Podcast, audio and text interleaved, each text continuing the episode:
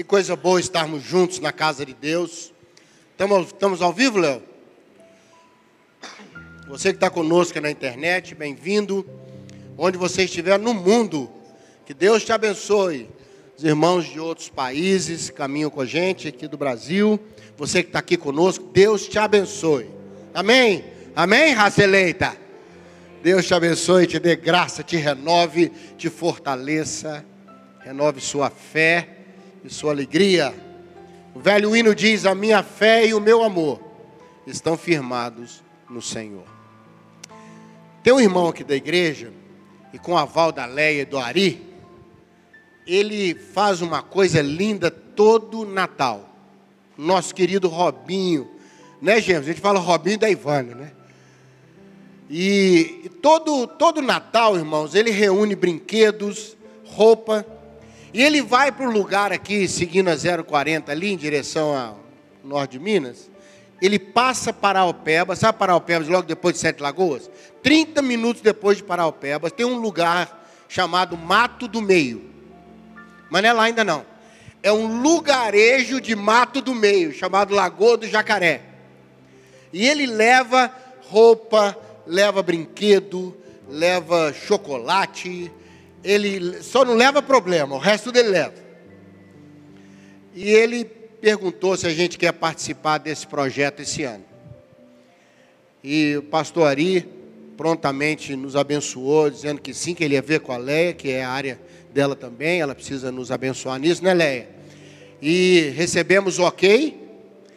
Então eu quero chamar você para esse mês, ele vai recolher todo esse material até final de novembro.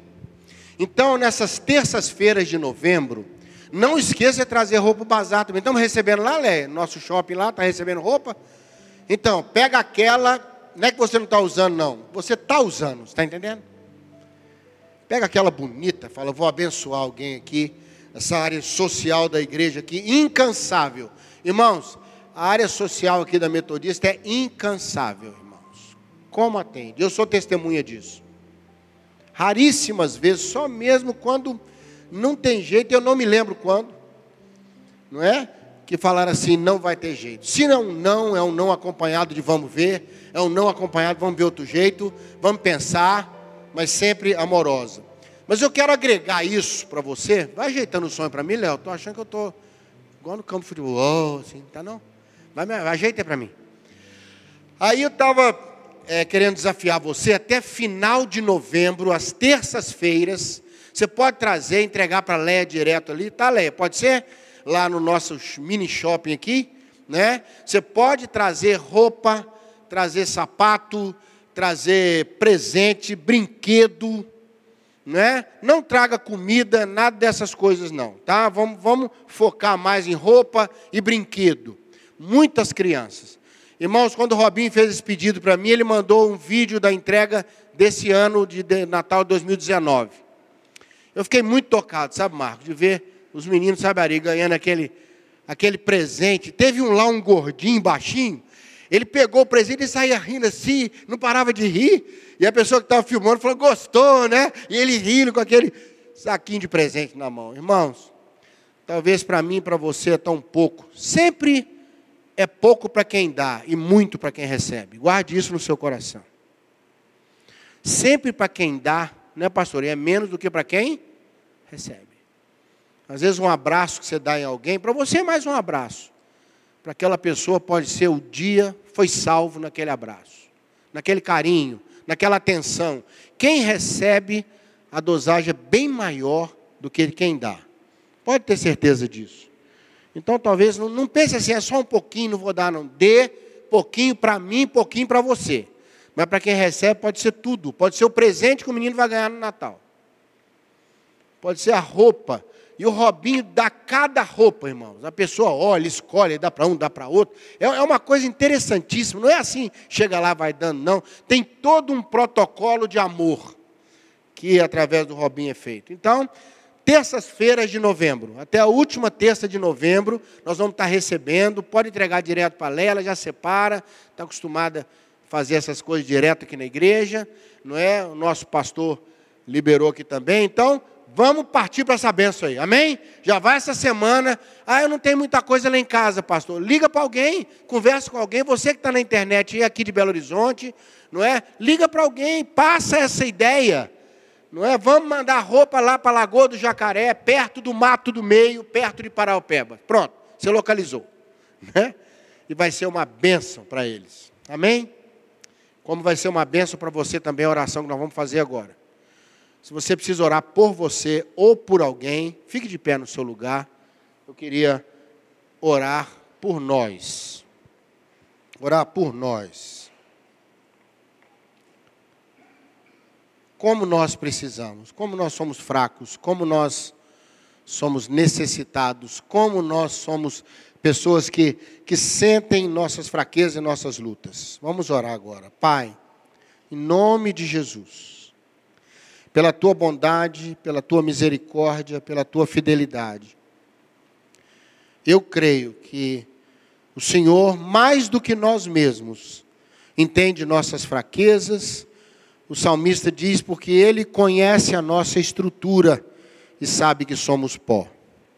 O Senhor conhece a estrutura de cada um, suas lutas, por que, que está de pé agora, ou por si mesmo, ou por alguém. Quem está conosco na internet, vivendo esse momento de oração agora. Meu Deus, tua palavra diz que tudo, tudo é possível aquele que crê. Então quero colocar agora também o povo lá de Lagoa do Jacaré. Quero colocar a vida do Robinho, precioso irmão, que abre o coração e faz isso com tanta alegria, com tanta bondade. Meu Deus, recompensa esse homem e sua casa, porque todos participam disso. Nós cremos, nós oramos, estamos pertíssimo das eleições. Que o Senhor tenha misericórdia de nós, que os votos sejam conscientes e que os eleitos sejam bênção para nossa cidade, Pai. É o que nós oramos no nome de Jesus. Amém. Vamos sentar, queridos, para a gente conversar um pouquinho?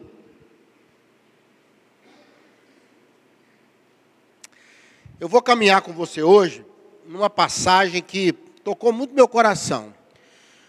Foi um acontecimento na época do rei Davi. Pode pôr para nós, Léo, que o povo fica curioso, já vai lendo na Bíblia. 2 Samuel 10, a partir do verso 1. Na longa jornada de Davi, ele ficou muito amigo de alguns reis próximos. Obrigado, viu, Hélio? De alguns reis próximos. Naás era o rei dos Amonitas. A Bíblia não fala baseado em quê, não conta em que situação que foi, só revela que eles se tornaram amigos. Eles eram amigos. O rei Naás morre, é o que o texto diz, e o filho Hanum reinou em seu lugar. No verso 2, o texto explica melhor isso. Pode pôr, não tá, Léo? Enquanto eu vou caminhando, você já sabe como é que é. E Davi então chamou a, a sua liderança e disse: Eu quero usar de bondade para com Hanum, filho de Naás, como seu pai foi bom para comigo. Ah, eu quero lembrar você que nós estamos numa cultura mil antes de Cristo, onde o conceito era tribal e a relação era de extrema honra, de palavra e de amizade. Então os líderes, sabe, Suzana, os líderes eram muito amigos, muito havia essa coisa da honra, da amizade. E como o menino, né, o jovem Hanum foi assumir o lugar do pai, Davi quis dar a ele uma, uma expressão de bondade, de proximidade. Falou: Hanum, você tem um amigo aqui perto. Davi, nessa altura, era extremamente poderoso. A nação de Israel era muito respeitada em volta. E isso causava duas coisas: muita alegria e muita desconfiança. Sabe, pastor? a pessoa ficava meio assim. Então, Davi separou, verso 3, ele então separa, manda que Antes disso, ah, o texto conta uma coisa triste aí. Os príncipes vieram conversar com Hanum e lançaram no coração dele desconfiança. E lançaram uma injustiça com relação a Davi. Eles ficaram temerosos de que Davi aproveitasse aquela oportunidade do funeral do rei. Os funerais dos reis eram muito grandes, era uma festa muito reconhecida. Aproveitar aquela situação para enviar espiões para avaliar a situação de Amon, para um possível ataque, para espiar, ver as fraquezas, ver as muralhas como é que eram. E isso caiu no coração de Hanun. Isso caiu dentro dele de uma maneira horrível. Pode continuar, querido. No verso 4, ele ficou então abalado com isso e ele, ele ficou na defensiva. Quando os servos de Davi chegaram, nobres de Davi, embaixadores do rei, ele então quis dar uma demonstração de força e ele fez uma coisa horrível, que para nós hoje talvez não tenha o significado que tinha para a época. Estou te dando esse contexto todo para chegar numa mensagem, tá bom? Para você entender, historicamente. Ele mandou cortar a barba pela metade. A, a barba, na cultura antiga, era sinal de virilidade, de hombridade, de dignidade, de honra. É, de modo geral, os homens tinham barba, e a barba era sinal de honra. A Bíblia fala no Salmo 133, é como óleo que desce sobre a barba de Arão. Então era da época, da cultura, sabe, Ari? Era essa, era essa coisa da honra, da integridade, da hombridade. Um homem usava barba. Ele mandou então cortar a barba pela metade. Ele desonrou esses homens. Ele feriu sua integridade. E mandou cortar as vestes. As roupas masculinas e femininas eram muito semelhantes aquelas roupas longas, você já viu aí da história, o que variava muito era a cor. As cores masculinas eram diferentes das cores femininas. E o feitio era um pouco diferente. Ele então manda cortar as vestes até a altura das nádegas. Então aqueles homens foram humilhados, profundamente humilhados publicamente. E eles saíram de lá nessa situação, para pôr verso 5, nós vamos parar aí, depois eu vou caminhar. E eles foram mandados embora desse jeito. Você imagina a vergonha.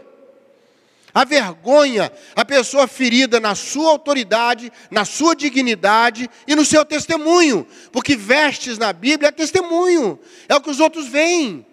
Até hoje na nossa cultura, você põe a roupa para honrar o outro, põe a roupa conforme a situação, conforme a ocasião. Ninguém entra de padrinho com a roupa de goleiro que ele usa para jogar bola, irmão. E ninguém vai jogar no gol do time dele com o vestido de terno. A roupa tem uma simbologia, a roupa tem uma, uma expressão, e na Bíblia ela vai além, é testemunho. Que roupas brancas são essas? Está lá em Apocalipse. São testemunho, as vestes dos santos. Então eles foram feridos. E eles estavam voltando. E o rei Davi foi comunicado. Mensageiros chegaram para Davi e falaram: Olha, cortaram a barba dos homens e arrancaram a roupa dos homens lá. E eles estão voltando pela estrada envergonhados, não sabem o que fazer. E aí Davi manda rapidamente mensageiros encontrá-los. E falou com eles assim: Olha, vocês estão muito envergonhados. Eles estavam muito envergonhados. E o rei mandou dizer para eles: Fiquem em Jericó. Jericó era no meio do caminho. Não é a cidade de Jericó, nessa época não tinha sido reconstruída. Tinha só as ruínas da queda ainda, lá da época de Josué não é? Havia um temor, uma maldição sobre a reconstrução da cidade, então eles tinham muito medo de reconstruir. Nas ruínas fizeram um lugarejo com tendas, com o povo pobre morava por ali, e Davi disse: "Fica aí com esse povo até a barba crescer". Você pode repetir isso comigo? Até a barba crescer. E pode voltar. Davi não falou nada da roupa. Né? Ele falou nada da roupa. Por quê, irmãos? Porque roupa arruma rápido. Barba demora um pouco. Concorda comigo ou não? Então Davi falou: fica quieto aí. Eles se recuperaram. O verso 6 e o 7 eu vou deixar para você ler em casa. Viu? E antes que você morra de curiosidade, vai ler agora aí. Davi reuniu o exército todo. e falou: Nós vamos atacar Amon. E eu vou pessoalmente. Eu acho que ele não gostou do negócio. É ou não é verdade? Quero lembrar você, nós estamos mil antes de Cristo. Amém? Você que está na internet.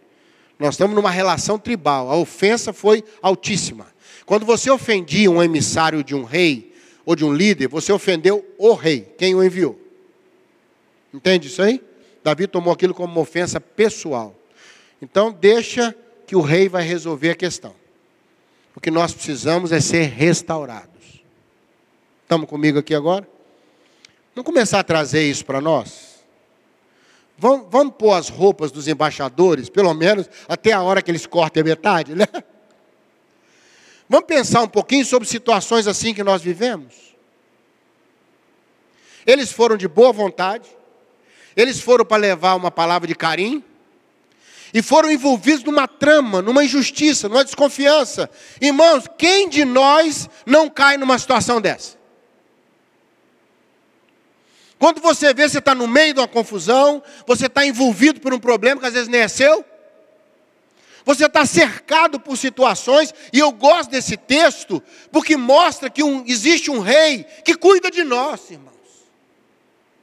Que me impressiona, sabe, Marcos, é o cuidado que Davi teve, não de resolver com a mão a ofensa, antes da ofensa, ele falou: Eu vou cuidar dos meus mensageiros. Eu quero dizer para você que está aqui e está lá, Deus cuida de nós. O rei não vai deixar você ficar nessa vergonha que você está vivendo. Eles foram atingidos na integridade deles. Irmãos, tem situação que fere a nossa integridade. Integridade como pai, como filho, como marido, como esposa, como mãe, como obreiro numa igreja, como um profissional na sua área, é coisa que nos atinge e não é nem problema nosso às vezes, é uma situação que está acontecendo, mas você está inserido nela. Motivado corretamente, querendo fazer a coisa certa, mas acabou sendo engolido pela desconfiança, pela injustiça, acabou sendo marcado por situações como os mensageiros estavam aqui. E eu acho lindo, segura aí o verso 5 para mim, como que o rei cuidou deles, como que o rei cuida de nós. Primeira coisa, Deus vai mandar gente para consolar a gente. Amém? Deus vai mandar gente boa, mandou os, os mensageiros encontrá-los, que estavam muito envergonhados. Irmãos, eu creio que eles chegaram, abraçaram, já vieram com uma roupa para cobrir a, a parte que estava aparecendo. Já, entende o que eu estou falando? Eles vieram para ser bênção. Eu quero profetizar sobre a sua vida. Deus vai mandar gente para ser bênção, para te ajudar nesse momento que você está passando. Mensageiros do rei, para trazer uma palavra, trazer uma roupa nova para você, trazer um abraço que você precisa. Nessa época lá não tinha Covid, né? Eles podiam aproximar, podiam abraçar, podiam conversar. Não vieram com máscara, vieram para abençoar a vida deles. Eu quero dizer para você, Deus vai enviar mensageiros. Mensageiro às vezes é uma boa notícia, é uma libertação, é uma providência, é um livramento. Recebe isso aí? Amém? Vai chegar alguma coisa do rei. Uma boa notícia, uma mudança de situação, né, pastor? E uma, uma situação nova, uma possibilidade, uma porta, né, Leia? Uma, uma alegria, uma boa notícia, eu não sei o que, que é, eu sei que os mensageiros já estão a caminho da nossa vida. Segunda benção que me toca demais aí, Deus tem uma Jericó para a gente se recuperar. Amém? Deus tem um lugar, irmão. Deus tem um lugar para você ter tempo de se refazer. Deus tem uma, um ambiente, um cenário, Deus tem uma situação, Deus tem alguém, Deus tem uma, uma esperança, eu não sei o que, que é, Deus tem uma Jericó no meio do caminho, Deus tem um lugar para a gente se refazer. Recebe isso na sua vida, irmão? Não é, pastor? E tem um lugar, tem um lugar, irmão. Eu gosto muito daquela canção, né, Eli? Você sabe disso. Tem um lugar, tem um lugar, tem um lugar onde as coisas acontecem né, tem um lugar maravilhoso para nós. Deus não vai deixar a gente ficar à deriva. Deus não vai deixar você caminhar chorando, envergonhado, com sua barba pela metade, sua integridade ferida, seu testemunho machucado, envergonhado, sobremaneira envergonhado. Irmão, tem situação que põe a gente muito envergonhado, irmão. É uma situação que traz vergonha junto. Ela não traz só problema, não. É um problema que nos envergonha, nos expõe, nos aborrece nos entristece, aquilo que a gente tem que ficar explicando para os outros o tempo todo. E às vezes tem que explicar o que não tem explicação, que nem você sabe como é que chegou nesse ponto. Por mais que você se esforce, as coisas foram acontecendo, acontecendo. Você foi para um funeral de um rei para levar a condolência, e agora está você voltando com a barba arrancada, não é? E, e, e com roupa pelas nádegas, mostrando o que não é para mostrar para os outros. O que pertence à sua privacidade, sua história, coisa sua. E de repente está todo mundo invadindo e vendo e rindo. Eu imagino eles saindo, aquele povo em volta lá. Eu gosto de, imaginar, eu gosto de entrar dentro dos versículos, sabe, irmãos?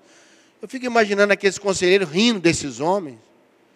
O próprio Anu dando a ordem, corta aí, não sei o que. Eles sem entender o que estava acontecendo. O que, que é isso? Viemos em paz.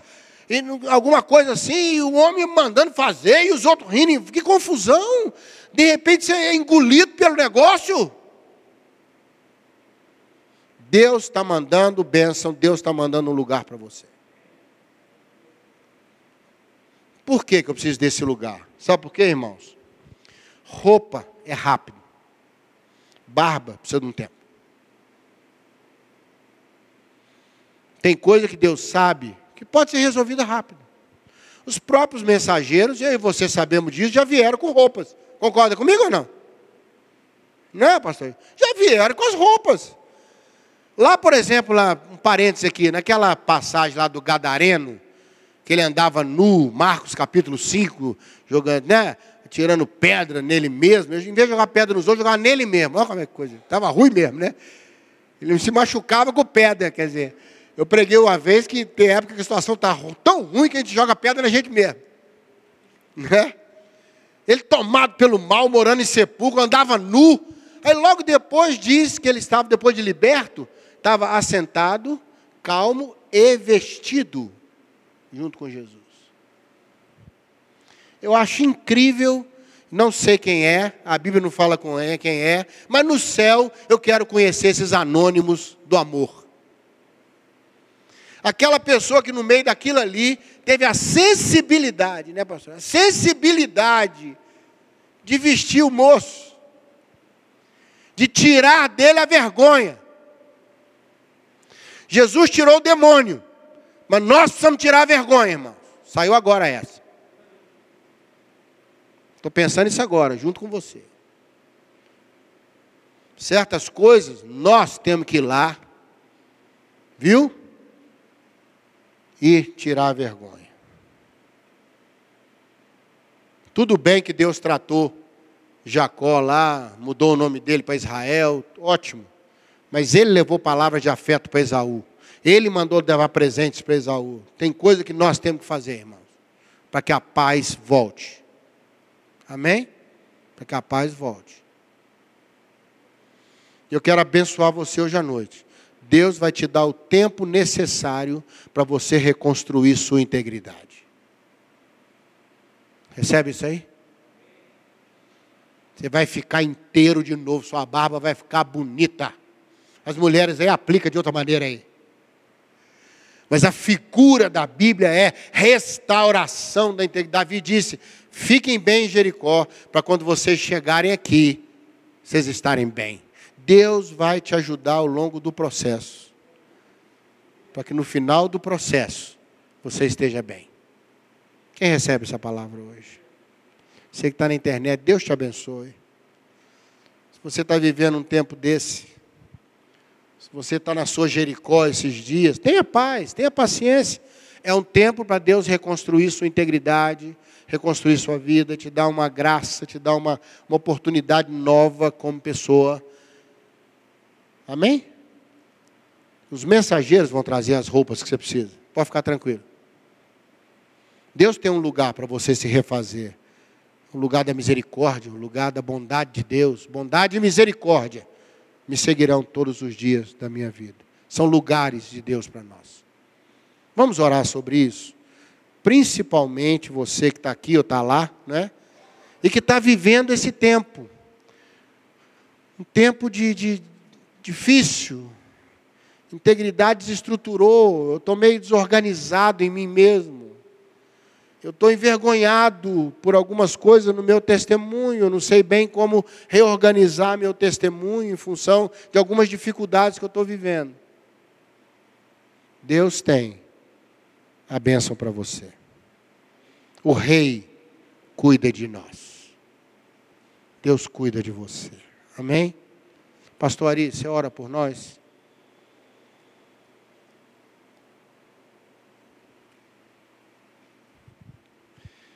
Deus querido, nós queremos declarar que confiamos na restauração que só o Teu Espírito pode nos dar. Muitas vezes, Deus, temos sido atacados, muitas vezes temos sido afligidos por pessoas, por pessoas que a gente não esperava. Certamente, Deus, aqueles homens de Davi não esperavam ser tratados daquela forma. Iam em tempo de paz, o propósito era palavra de gratidão, mas por algum motivo aconteceu o manifestado inimigo e ele fez com que aqueles homens fossem afligidos com aquele fato que lhes aconteceu. Mas a Deus, mesmo envergonhados, eles puderam experimentar na sua vida o restaurar de Deus. Talvez, Deus, alguns de nós entramos aqui nessa noite também afligidos, Talvez estejamos com alguma situação de adversidade que nos coloca para baixo, que nos deixa, às vezes, desanimados, envergonhados. Mas nós cremos, Deus, no restaurado Senhor, nós cremos no poder do Espírito. Obrigado, Deus, porque o Senhor é quem luta as nossas guerras, o Senhor é quem peleja por nós, o Senhor é quem nos guarda e, acima de tudo, o Senhor é aquele que nos permite voltar para casa. Oh Deus, move nosso meio nessa noite, fazendo com que essas palavras se tornem realidade na vida de cada um de nós, que precisamos de alguma coisa vinda do trono, algo vindo do Senhor. Obrigado porque o nosso Rei Jesus, representado aqui nessa figura com o Rei Davi, aquele que conhece as nossas dores, as nossas aflições, tem compaixão de nós. Abençoa, Deus, o teu povo, restaura a nossa vida, traz de novo, Deus, aquilo que nos foi tomado em algum tempo da nossa história, através do poder restaurador da mensagem da cruz. Obrigado, Deus, por essa palavra, por esse dia. Obrigado pelo privilégio de podermos adorar o Senhor neste culto. Agora, Pai, quando estamos retornando para casa, leva-nos em paz e livra-nos do mal. É a nossa oração em nome de Jesus. Amém.